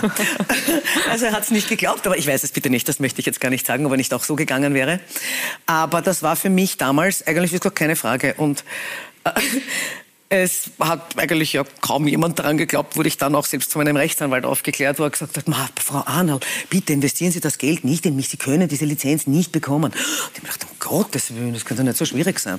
Und ja, habe dann wirklich, wirklich wochenlang haben wir durchgearbeitet, durchgearbeitet, um alles so weit ähm, aufzubereiten und parat zu haben, um uns dem obersten Schiedsgericht zu stellen. Und ja, es war jetzt nicht, wie auch üblich, nach einem Tag erledigt, es hat zwei Tage gedauert als dann unser Dr. Bollenberger verkündet hat, Hartberg ist die Lizenz zu erteilen. Und ich muss ehrlich gestehen, ich bin damals, wie er, das, äh, wie er das verkündet hat, sofort aufgesprungen und wollte auf der Stelle die Burschen anrufen, die in Mallorca waren, auf der Vizemeisterfeier. Ja, man muss ja dazu sagen, warum waren die Burschen in Mallorca? Das müssen wir Vizemeisterfeier habe ich sie feiern geschickt, weil das war ja auch bitte eine mega Leistung. Das ja? muss, man, muss man auch einmal erwähnen, ja. einmal nach Mallorca schicken, die Burschen haben sie so zwei, zwei oder drei Tage, ich weiß gar nicht mehr, drei Tage mal locker habe ich ihnen geschenkt, ähm, ähm, zum Feiern eben. Und sie wollten nicht, dass ich mitkomme. Ich gesagt, geht nicht, müssen wir da streiten um die Lizenz. Und ähm, er hat damals gesagt, na, ich muss mir das Urteil noch anhören. Ich gesagt, aber ich möchte nicht, dass es medial ist. Ich möchte bitte die Erste sein, die, die anrufen darf. Hat er mir dann fünf Minuten noch gegeben, seitens auch der Bundesliga, dass sie nichts rausgehen darf. Ähm, und ich habe damals, glaube ich, drei Anrufe habe ich gebraucht, bis irgendjemand abgehoben hat. Die waren nämlich schon in einer Bar feiern und haben das nicht gehört, das Telefon. Und Dario hat mir dann selbst auch beschrieben, er hat auch nicht gehört, was ich gesagt habe. Er hat mich nur springen gesehen. Und damit war ihm klar, was wir da erreicht haben. Das heißt, Dario Tadic hat dann abgehoben? Ja, er Sie hat haben ihn erreicht. abgehoben. Ja. Und, und, was haben Sie da gesagt? Was geht Ihnen? Ich bin nur herumgesprungen und gesagt, wir haben es, wir haben es, wir haben es. Wir, wir, wir, können Bundesliga spielen. Ja. Alter, da war eine riesen, natürlich ein Riesenaufruhr, wo, wo sie waren. Bis 4 Uhr in der Früh mich dann die Jungs angerufen via FaceTime und ja, also auch gesagt, mein Heili. Also haben Sie überlegt, ob Sie, ob, ob Sie nachfliegen wahrscheinlich noch, um das Nein, zu feiern? weil die waren dann nur mehr einen Tag dort. Aber wären Sie mitgeflogen, wenn es gegangen wäre? Ehrlich? Vielleicht einen Tag, aber sonst überlasse ich Ihnen das Feiern schon gern sonst selber. sind drei Tage Mallorca zu viel. Mit okay. den Jungs, ja, glaube ich auf jeden Fall. Die geben, die geben noch richtig Gas, ja. Und mein zweiter Anruf war damals beim Christian Ilzer. Den habe ich auch noch gemacht, bevor es medial bekannt worden ist. Erzählen Sie mal, wie das war. Weil der hat ja eigentlich gedacht, dass Sie das nicht schaffen werden. Genau. Und habe ich gesagt, mein zweiter Anruf, ihn angerufen und gesagt, Christian, ich habe es geschafft. Und er war dann so, was? Na, echt? Gibt's nicht. Also er war völlig fertig. Also dann war sehr viele Gratulationen entgegengebracht und ja. Sie haben gerade gesagt, dass ist Ihnen Ihre Blauäugigkeit zugute gekommen, um das jetzt nur noch kurz mal Revue passieren zu lassen. 2017 ist Hartberg Meister in der Regionalliga Mitte geworden, aufgestiegen in die zweite Bundesliga und das Jahr drauf dann sofort in die Bundesliga aufgestiegen. Da ist aber durch den zweit, also zweiten Platz eigentlich damals die Ligareform ja genau, zugute gekommen. die kam uns zugute, natürlich. Genau, war Ihnen damals, wie Sie dann diesen zweiten Platz erreicht haben, sofort bewusst, okay, ich kämpfe das jetzt durch und ich schaffe das und das wird sich ausgehen, weil Sie auch sagen, Ihre Blauäugigkeit ist Ihnen zugute zugute gekommen, obwohl so viele Menschen gesagt haben, es wird nicht funktionieren? Also ich habe ich, hab auf dem gar nicht, gar nicht zugehört, was die alle gesagt haben. Und es war mir eigentlich bewusst, es war mir sehr bewusst, dass ich das machen werde, denn damals beim, beim Spiel um den Vizemeister war damals schon klar, ich habe vorher nicht gesagt, dass wir ähm, ähm, um die Lizenz in das, ähm, zum Schiedsgericht gehen werden, weil damals war schon ähm, die dritte Instanz. Ähm, nein, ich habe es dann vor dem Spiel habe ich sogar verkündet. Vor dem Spiel habe ich dann noch gesagt, ja, ja, wir rufen das oberste Schiedsgericht an und gehen in die dritte Instanz. Und dann war eigentlich unser Vizemeisterspiel in Kapfenberg. Und Sie haben sich drei Nächte eingelesen, oder? Ja, ins Lizenzhandbuch. Also auch da haben Sie sich nichts erzählen lassen. Einfach mal das Lizenzhandbuch genommen und dann wirklich ja, aber wissen, worum es denn, was, was denn jetzt eigentlich so schwierig ist. Ich meine, wir hatten, ja, ein paar Themen hatten wir schon auszuräumen. Aber es ist uns gelungen. Und das dann letztendlich allen gemeinsam. Und dann kam die große Herausforderung. Wir haben in Wirklichkeit innerhalb von sieben Wochen ähm, ein einen Sportplatz Bundesliga tauglich machen müssen. Und das bitte wäre auch nicht gegangen, ohne allen Menschen im Verein, die da alle miteinander mitgeholfen haben. Ich meine, von Rasenheizung über mobile Tribünen, wir haben ja alles neu aufstellen müssen. Und das ist uns gelungen. Allen gemeinsam. Christian Ilzer ist damals dann gegangen zum WRC ja. und Sie haben dann einen neuen Trainer geholt, Markus Schopp. Ja, Erich. Damals. Hm?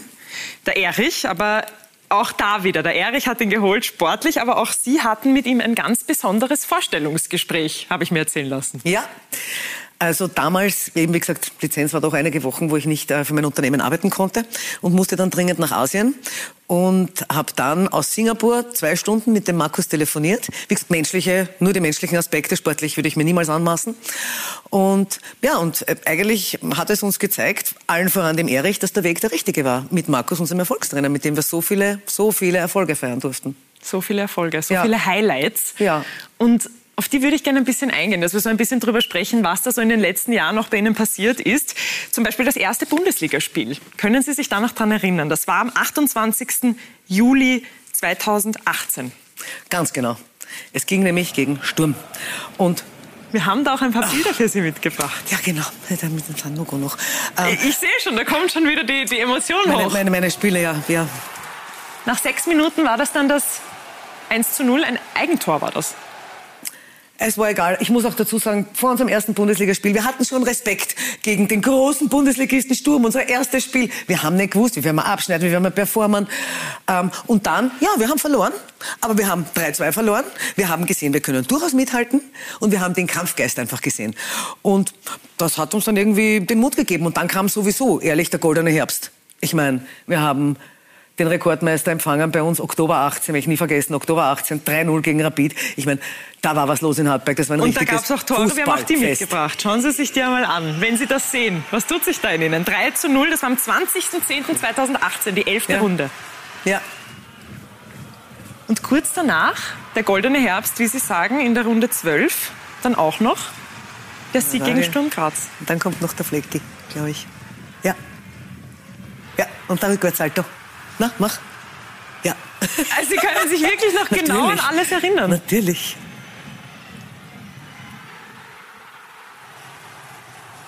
Ja, unglaublich, oder? Schön, das alles nochmal zu sehen. Also da hat Hartberg gebebt. Das war, das war Wahnsinn. Und ich muss auch dazu sagen, das war eigentlich das Schöne, was, was jeglicher Kampf und jegliche Zeit und alles wert war. Dann sind dann Ordner bei mir gestanden, mit Tränen in den Augen, die gesagt haben, ma, dass wir das nochmal erleben dürfen. Ich gehe 40 Jahre jetzt am Sportplatz und plötzlich ist da der Rekordmeister und wir siegen gegen den. Danke, danke, danke, haben sie gesagt. Und das war sehr schön. Schön. Sind das dann auch die Momente, wo Sie sagen, das zahlt sich dann auch alles aus, was man da reinsteckt? Ja, ganz genau. ganz genau. Eine Saison später, in der 21. Runde, gab es dann auch einen eine besondere Niederlage, muss man eigentlich fast sagen. Mhm. Aber dieses Spiel hat damals dann eigentlich dafür gesorgt, dass Sie in der Meistergruppe genau. landen. Gegen Lask, ja. Gegen Lask. Wir haben vorher schon darüber gesprochen, da haben Sie damals dann, glaube ich, sogar mit den Fans vom Lask ein bisschen getrommelt. Na, mit unseren Fans. Mit, mit Ihren Fans, Natürlich. Entschuldigung. Ja, mit Ihren Fans, aber es war damals nach einer Niederlage, so war's. Ja, in der Halbzeit bin ich, glaube ich, rübergegangen. Trotzdem hat man gefeiert, so was. Und habe mitgetrommelt, weil ich erstens mal wollte mal anschauen, wie das ist. Und das war eigentlich sehr, sehr nett. Und ähm, es war damals unser 5 zu 1. Und wir haben versucht, ganz, ganz laut zu schreien, dass wir in der Meistergruppe sind, damit das die Jungs am Platz schon hören. Und ja, das war dann die Kabinenparty nach dem 5 zu 1, nach der Niederlage, aber eben mit der Meistergruppe. Also eine 1 zu 5 Niederlage und danach feiert man so, aber genau. in der Meistergruppe hat Hartberg eigentlich keiner zugetraut. Waren Sie da auch dabei? Der René hat mich mehrmals angerufen. Ich musste leider zum Interview. Dass Sie international das erste Mal debütieren können? Nein, wir hatten ja dann noch ein Rückspiel. Das Rückspiel ist dann, das war das Rückspiel, das Hinspiel ist 0 zu 0 ausgegangen. 0 -0. Okay, und das okay, war das, Rückspiel. So genau im Kopf. Und damals dann eben dieser 3 zu 2 Sieg, der war... Na, Entschuldigung, nein, na, da muss ich jetzt ein Veto einlegen. Okay. Ähm, wir haben den Einzug ins Europacup in die Qualifikation haben wir gefeiert in Hartberg. Beim 0 zu 0. Das war das Hinspiel. Gut, dann äh, Entschuldigung, dann habe ich mich da jetzt vertan. Sie wissen das auch sicher besser als ich. Also Veto wird eingelegt. Das 0 zu 0 war damals dann in auf jeden Fall dieser Einzug ins internationale genau. Debüt sozusagen. Das ist nämlich ganz genau, weil ich die Leibwahlen gedruckt für die Jungs und da sind wir dann alle in Hartberg mit den Leibwahlen herumgelaufen. Deswegen weiß ich das so genau. Mit ja. dem eben ähm, Hartberg Welcome, Europe Welcomes Hartberg. Ja, klar. Hm? Und nein, das war natürlich war das sehr schön und ähm, unser Spiel war glaube ich 17.09. in Gliwice. Ähm, ja, wir haben, wir haben leider auch verloren. Damals kam uns die Pandemie auch nicht zugute, weil es gab dadurch nur, nur eine Runde und kein Rückspiel. Und das wäre natürlich auch in Hartberg irrsinnig toll gewesen, wenn wir hier ähm, unser Europacup-Debüt geben hätten können. Ja, man muss ja auch sagen, das Spiel gegen Piastliwice war ja auch sehr spannend. Sie haben ja zweimal ja. ausgeglichen damals. Ja. Ja. Das äh, war ja aber trotzdem für Hartberg ein, ein ganz besonderer Moment, muss man auch sagen, ja, oder? Absolut, ja. absolut. Mhm. Also ganz toll. Ganz toll. Und wie gesagt, hätte uns niemand zugetraut. Und wenn wir dann so ein bisschen Revue passieren, wenn wir wieder sagen, Jösses, na, wir waren der Dorfclub, keiner hat uns wollen, keiner hat uns braucht. Erfolg hat man uns nicht vorausgesagt, also vieles andere, aber das nicht. Ja. Und das waren dann schon schöne Erfolge, die, die wir da feiern durften, ja gemeinsam mit Ihren Jungs, mit den Spielern von Hartberg. Wie sehr liegen Ihnen die denn dann am Herzen? Wie ist Ihre Verbindung zu den Spielern bei Hartberg? Also sehr, sehr gut, sehr eng. Ähm, natürlich mit manchen verbinden mich viele Jahre. Ähm, da wir haben auch den Lizenzkampf noch miterlebt. Klar. Alles. Und da war ich ja damals, ich war bei jeder, bei jeder quasi, bei jeder Instanz, die es abgelehnt hat, war ich ja bei Ihnen in der Kabine, bei Ihnen erklärt, warum, was wir tun werden und wie es weitergeht. Hm? Ähm, ein paar kenne ich natürlich fünf Jahre, aber auch die neuen, ob es jetzt ein Tonis ist, ob es ein Mario ist, ähm, habe ich sofort ins Herz geschlossen. Und was mir dabei eigentlich auch wichtig ist, sind die Familien der Spieler muss ich auch sagen. Also wenn wir Heimspiele haben, sitzen bei mir in der Loge die Familien der Spieler mit den Kindern. Und zwischen den Aufstellungen sind die Hipgläser und das macht irgendwie eine total familiäre Atmosphäre. Und, und, und wenn dann der kleine, der kleine Theo Dadic ähm, seinen Vater auf den Bildern ganz stolz herzeigt, wo er halt überall hängt in der Loge und dann oben sitzt und schreit, Papa Tor, Papa Tor, ist es was einfach sehr, sehr Nettes. Mhm. Und das ist mir wichtig. Und Sie sind den Spielern auch wichtig. Für, Sie, für die sind Sie nämlich weitaus mehr als nur eine Präsidentin, eine mütterliche Freundin, eine Unterstützerin, eine Motivatorin, eine echte Führungspersönlichkeit eben. Christoph Jochum. You've got a friend in me. You've got a friend in me. Ja, das Bild, das diese Spieler von ihrer Präsidentin haben, das ist schon außergewöhnlich. Die Zeichnungen sind vielleicht nicht gerade große Kunst, aber eine Kunst ist es, mit Sicherheit so gemocht zu werden. Die Brigitte ist einfach immer für uns da und ist irgendwie auch so die gute Seele vom Verein. War eine absolute Bauerfrau. Also, ähm, sie ist mit so viel Begeisterung bei der ganzen Geschichte dabei. Einfach ein toller Mensch, mit dem wir da zum Glück zusammenarbeiten dürfen. Ja, die Brigitte ist also ein unglaublich energiegeladener Mensch, sehr positiv. Es ist genau diese Energie, die die Spieler so schätzen. Positiv. So unfassbar positiv, Jubel, der kein Ende nimmt.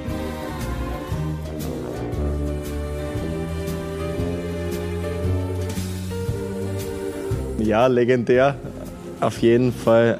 Da merkt man einfach, mit was für ein Herzblut sie dabei ist. Ich glaube, für sie ist es äh, nicht selbstverständlich, dass wir da immer die Leistungen am Platz bringen und, und das merkt, merkt man einfach. Die freut sich manchmal mehr als wir Spieler, glaube ich, wenn wir gewinnen. Und das merkst du einfach auch. Und das ist, ja, sie wurde vielleicht dafür belächelt. Am Anfang denkt man sich, ja, was, warum ist Duracell Maxel, warum hupft denn das schon wieder so herum? Aber das ist ganz einfach ehrliche Freude und ich glaube, das ist dann doch die schönste. Ob diese extrovertierte Art so mancher belächelt? Bestimmt. Ob ihr das egal ist? Bestimmt. Ja, ich glaube, das ist halt auch eine Stärke, weil sie, ist eben, sie geht ihren Weg sie ist, wie sie ist und ob das ja jeder gut findet oder nicht, ist ja, glaube ich, relativ wurscht, aber ich bin da von dieser Einstellung eigentlich ja, relativ großer Fan, weil ich glaube, man sollte sie ja dann einfach nicht verstellen und man sollte immer authentisch bleiben und das auch so darstellen, wie man ist und keine Rollen spielen. Annal für viele Spieler eine Anlaufstelle. Trost und Rat. Fast mütterlich das Verhältnis. Wenn wir aufgehen in VIP oder so, ist gleich einmal die, die Umarmung da von der Gitti, wurscht, wie du gespielt hast, ob du verloren oder gewonnen hast. Es ist einfach jedes Mal, jedes Mal ein Lächeln ins Gesicht zaubert, wenn du sie mit ihr triffst oder wenn du sie siehst da im Stadion, wie sie, wie sie mitfeiert, wie sie mitlebt. Es ist auch so, dass wir so quasi ihre Ersatzkinder sind teilweise. Äh, wir haben da schon auch ein sehr, sehr enges Verhältnis zu ihr. Das ist wirklich auf einer sehr freundschaftlichen, familiären Ebene fast schon. Und ja, ich glaube, so, so, so wird man sich auch eine, eine Zweitmutter vorstellen. Brigitte Annal eine wie keine. Sie nicht zu mögen, ist, glaube ich, relativ schwierig. Es ist auf jeden Fall eine ja, Bereicherung für die Bundesliga und wir sind froh, dass sie bei uns ist. Manchmal fallen da auch nicht die richtigen Worte dafür ein. Das ist eine, eine richtige Inspiration für, für jeden Menschen, wie sie alles macht, wie sie alles regelt. Das ist echt, echt richtig gut. Brigitte Annal ein Bild von einer Präsidentin. Ja, Brigitte Annal, nicht zu vergleichen, unersetzlich, eine Bereicherung. Schöne Worte, die Sie da hören. Ja. Inwiefern sind Sie denn Zweitmama für die Spieler? Ich meine, es wäre jetzt eine Ehre, so viele tolle Kinder zu haben. Ähm, ich bin eher die Anlaufstelle, eigentlich, wie Sie es gesagt Für welche haben. Dinge? Für alles, egal was. Und ehrlich, wenn sich plötzlich unser lieber Jürgen überlegt, er möchte noch eine Nacht in Mallorca bleiben und da ruft er mich um fünf in der Früh an und er möchte nicht den Flieger nehmen um neun, er möchte bitte am nächsten Tag nehmen, hm, dann schaue ich, dass ich das auch möglich machen kann. Also auch solche Kleinigkeiten.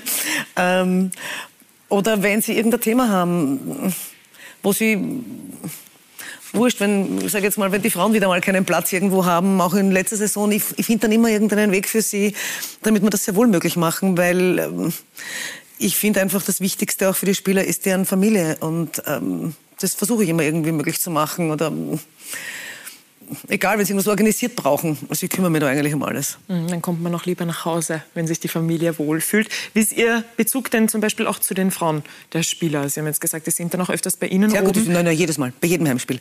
Ich habe bei jedem Heimspiel habe ich die Frauen, Freundinnen, je nachdem, ähm, bei mir sitzen und wie gesagt auch alle Kinder. Und das ist mir auch sehr wichtig. Ja. Und das ist mir wichtiger, muss ich ehrlich gestehen, als vielleicht so manche anderen Funktionäre, ja. Die Familie halt. Genau. Sehr familiär. Das ist Bitte Ihnen ja bekomme auch- ich diese Bilder. Natürlich Danke. lassen wir Ihnen zukommen. Ist ja auch Danke. für Sie gemacht. Danke. Und familiär. Das ist, ist Ihnen ja auch sehr wichtig. Deshalb wird das Video auch zu Hause dann abgespielt wahrscheinlich. Ähm, wieso ist Ihnen denn dieses familiäre so ein großes Anliegen? Ist Ihnen das unternehmerisch auch ein großes Anliegen, dass Dinge so familiär sind und so gut zusammenhalten? War es eigentlich von Anfang an. Ich glaube, das ist einer, das ist einer der Erfolgsrezepte, wie es der Albert auch beschrieben hat.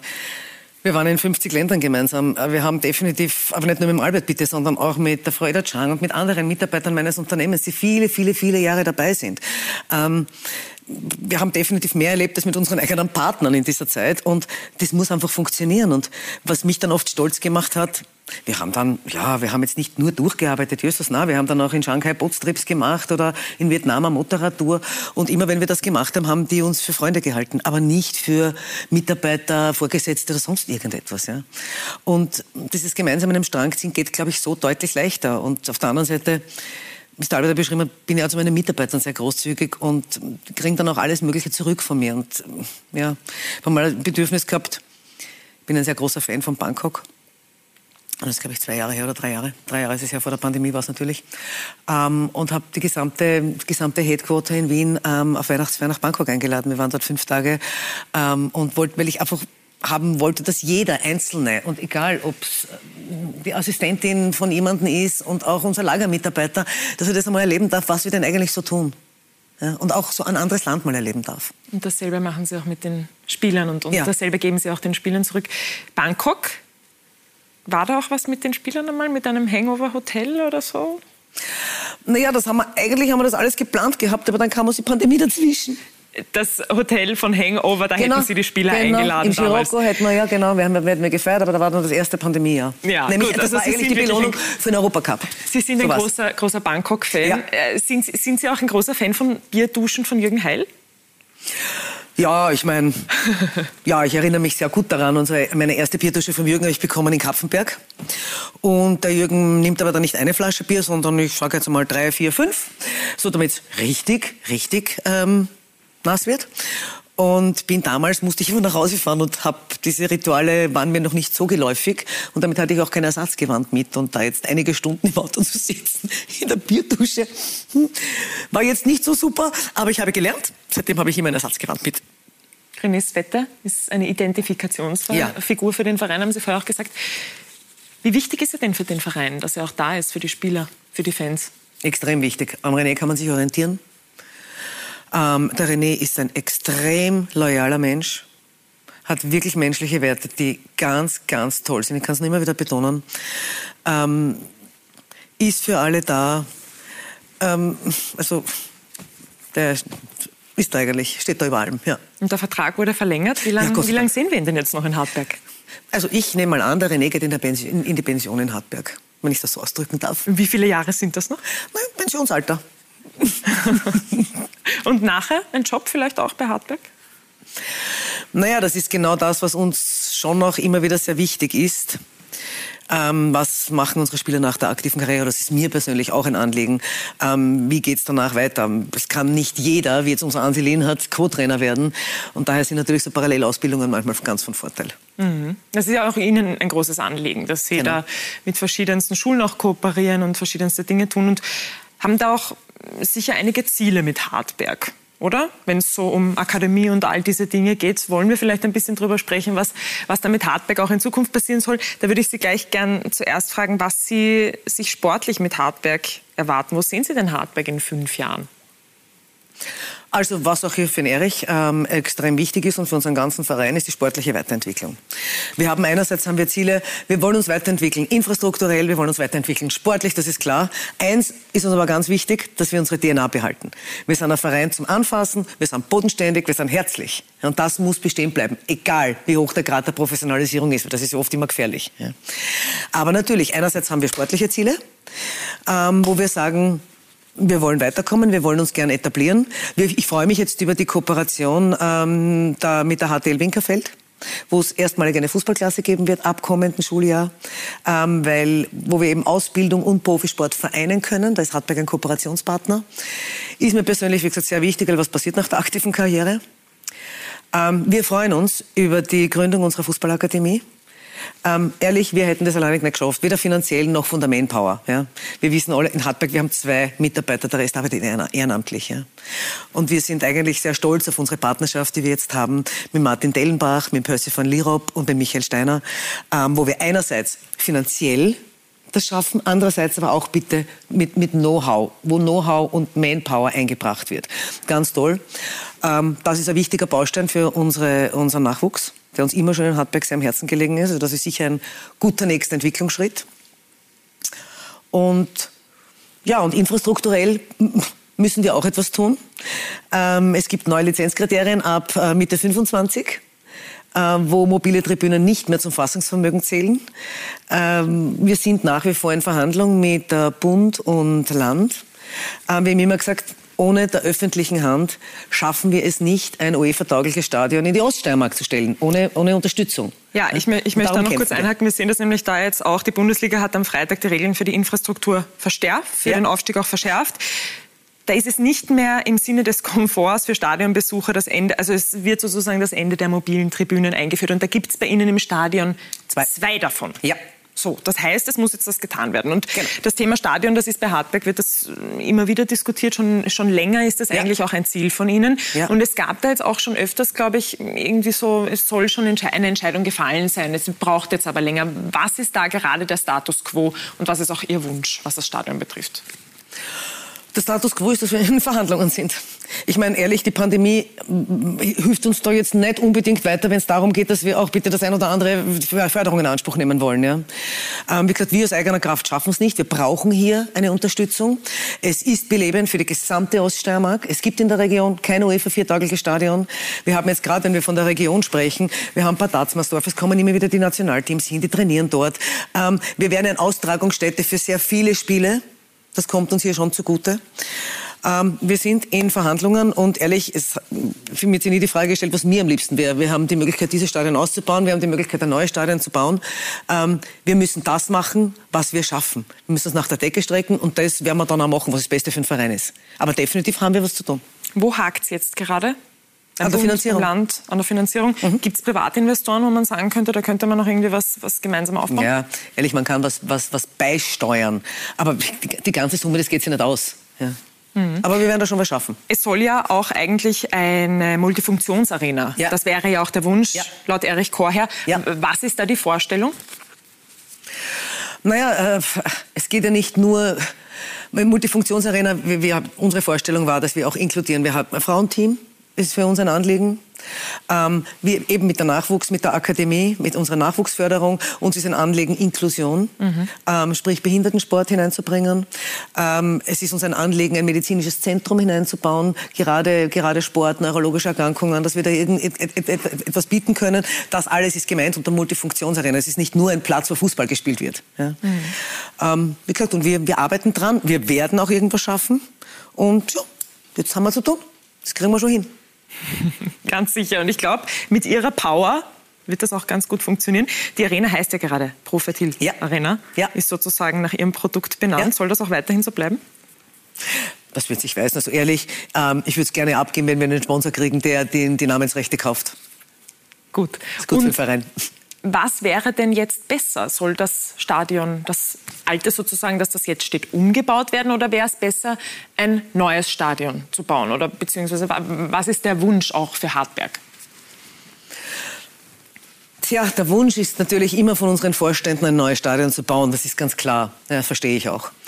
Aber am Ende des Tages müssen wir uns nach der Decke strecken. Es wird davon abhängig sein, wie viele Gelder wir lukrieren können. Und dann werden wir handeln. Dann können wir entweder, gesagt, das ausbauen oder ein neues bauen. Akademie haben Sie vorher auch angesprochen. Das ist ja jetzt gerade auch so ein Thema in Österreich. Wie viele Akademien gibt es? Kriegt man die Lizenz dafür? Wie schaut es denn da jetzt aus für Hartberg? Wir haben um die Lizenz natürlich angesucht für die Akademie. Ähm,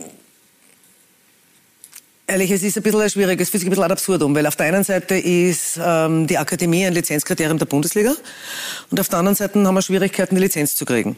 Hm.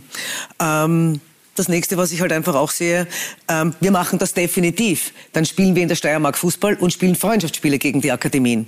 Ist überhaupt keine Frage. Aber auch wenn wir hier die Lizenz nicht haben und keinen Akademiestatus, fallen uns wieder Förderungen weg. Momentan ist es für mich nicht ganz nachvollziehbar, aber auch hier ist noch Handlungsbedarf und ich denke mal, auch das werden wir noch hinkriegen. Was wäre denn Ihr Wunsch, Ihr Wunsch, Ihr Wunsch, Ihr Wunsch an den ÖFB, was das betrifft? Und die Genehmigung unserer unserer Akademie. Ja, und vielleicht auch mehr Klarheit, weil einerseits, wie Sie sagen, ist es ja irgendwo ein Aufstiegskriterien, andererseits ist es gerade schwierig mit der Lizenz. Naja, Natürlich biegt sich dann, scheiden sich dann ein bisschen die Geister. Wir haben dann schon von der Bundesliga das ein oder andere Ausweichmanöver ähm, ähm, sozusagen, wenn die Lizenz nicht bewilligt wird für die Akademie, obwohl wir eigentlich eine haben. Ja. Nur, so ist es eigentlich nicht sein. Mhm. Und wir sind jetzt vier Jahre Bundesliga, also ich glaube schon, dass eine Akademie-Lizenz für uns wünschenswert und auch erteilenswert wäre. Thema Fans ist ja auch ein großes und eins, das Ihnen sehr am Herzen liegt, was ich weiß. Und Sie setzen sich auch sehr dafür ein. Und, und als Hartberg auch in die Bundesliga aufgestiegen ist, hat man da ja wirklich auch richtig viele Leute ins Stadion bekommen. Was haben Sie denn da gemacht? Wie haben Sie sich eingesetzt dafür? Also ich unterstütze unseren Fanclub immer von Herzen. Es hat sich dann richtig formiert eigentlich in der ersten, in der ersten ähm, Saison in der Bundesliga. Ähm, wir haben es da mit ganz tollen Menschen zu tun, die ähm, zu den Spielen fahren, Auswärtsspielen fahren, am Anfang ihr eigenes Geld in die Hand genommen haben, um einfach uns und alle zu unterstützen. Und ich denke da zum Beispiel nur an die, an die Sache, wie wir ähm, unser Stadion quasi Corona-tauglich machen mussten. Sprich, jeden zweiten Sitz abmontieren. Nochmal, wir haben zwei Mitarbeiter, wie hätten wir das machen sollen? Es war dann ein Aufruf im Facebook an unsere Fans, an unseren Fanclub, bitte helft uns. Und es waren so viele Leute da mit Schraubenzieher, mit allem drum und dran, dass innerhalb von einer Stunde das Stadion Corona-tauglich war. Und dafür sind wir sehr dankbar. Und nach Corona, wie soll es da weitergehen, was die Fanclubs betrifft, damit man auch wieder ganz viele Leute ins Stadion bringt? Ja, ich glaube, wir werden gerade an der Fanbindung wieder sehr arbeiten müssen. Ähm, ich glaube, das betrifft aber die gesamte Bundesliga. Ähm, es ist sehr viel getan worden, um Fans ins Stadion zu bringen. Wir waren auf einem guten Weg, auf einem guten Level. Ähm, natürlich hat uns das jetzt zurückgeworfen. Es wird ein bisschen dauern, bis wir wieder in diesem Anfangs- oder in diesem Ausgangspunkt sind. Aber wir werden das schon hinkriegen. Gut, und sind gespannt, was dann auf uns zukommt. Jetzt nochmal sportlich zur Hartberg. Wir haben jetzt viel über Infrastruktur gesprochen und das, was da jetzt in den nächsten Jahren kommen soll. Wo sehen Sie den Hartberg und was sind so Ihre Ziele oder Ihre Ziele, die Dinge, die Sie sich auch wünschen mit Hartberg sportlich? Zum Beispiel europäisch wieder mal zu spielen? Oder ist das etwas, wo man vielleicht hinkommen möchte, wirklich dann regelmäßig? Naja, da sind wir jetzt wieder in Pflicht und Müssen. Ähm genau, und dieses, dieses Müssen, das ist, finde ich, nämlich ein, ein schöner Punkt, weil Sie erwähnen das immer. Müssen tut man nichts bei Hartberg und das ist vielleicht sogar ganz gut, oder? Also es hat, zumindest hat es uns sehr geholfen, gerade in der Aufstiegsphase, weil, und das sehe ich einfach so, ähm, das Schöne ist, nicht zu müssen. Denn bei nicht zu müssen kann man sehr frei sein. Und das ist wurscht, ob es den Fußball betrifft, persönlich oder in der Firma. Nicht zu müssen ist eines der größten Geschenke, meiner Meinung nach. Äh, natürlich werden die Ansprüche mehr. Ich habe es eigentlich ganz lustig gefunden, nachdem wir das erste Mal Meistergruppe gespielt haben, war dann in der dritten Saison die Erwartungshaltung, dass Hartberg in der Meistergruppe spielt. Die haben gedacht, na gut, okay. Also vor zweieinhalb Jahren, wie gesagt, waren wir der Dorfclub, keiner wollte uns, keiner braucht uns. Aber, und jetzt ist die Erwartungshaltung Meistergruppe. Und man, persönlich habe ich mir gedacht, das nenne ich mal eine Entwicklung. Ja, also, hm. Das ist ein Kompliment eigentlich, oder? eigentlich schon, ein sehr großes, ja. Ein sehr großes. Ähm, natürlich ist es der Wunsch und ist es das Ziel. Und das wäre ja falsch. Ein Sportler will gewinnen. Wir, natürlich wollen wir alle gewinnen. Ja? Mhm. Gar keine Frage. Ja? Und natürlich ist es das Ziel. Aber wie gesagt, es kommt halt in Hartberg dazu. Wir verfallen jetzt nicht in Depression, wenn es nicht so ist. Mhm. Wir freuen uns auf jeden Fall, Hartberg weiterhin zu beobachten und vor allem auch Sie. Und da jetzt noch eine Abschlussfrage. Wir sind nämlich schon am Ende der Sendung angelangt. Wo sehen Sie sich in den nächsten Jahren? Bleiben Sie Hartberg erhalten? Was sind Ihre Wünsche für Ihre Zukunft? So wie ich mein Unternehmen keinen Businessplan gehabt habe, habe ich ihn auch dort nicht. Äh, für mich ist Hartberg nicht austauschbar. Ähm, in Hartberg ist mein Herz. Ich glaube, man ist zu Hause, wo man sich zu Hause fühlt. Ähm, und das, von mir aus kann das noch sehr lange so bleiben. Das heißt, Fußballclub wird nicht gewechselt? Nein, diesen Transfer gibt es nicht. Brigitte Annal bleibt für immer bei Hartberg. Wir freuen uns sehr, Sie weiterhin bei Hartberg zu sehen, freuen uns, Ihre Emotionen zu sehen, Sie auf der Seitenautlinie hupfen zu sehen. Das ist ja auch nicht selbstverständlich und macht riesengroßen Spaß, Ihnen zuzuschauen, Frau Annal. Wirklich herzlichen Dank, dass Sie heute da waren, dass Sie Ihre Gedanken und Emotionen mit uns geteilt haben. Und meine Damen und Herren, es ist soweit. Es geht ab in die Winterpause. Weihnachten steht vor der Tür. Wir wünschen also Ihnen im Namen des gesamten Teams frohe Weihnachten. Schön, dass Sie die Herbstsaison mit uns verbracht haben und wir freuen uns aufs kommende Jahr. Auf Wiedersehen und bis bald bei Talk und Tore und hier auf Sky. Dankeschön. Ich sage danke.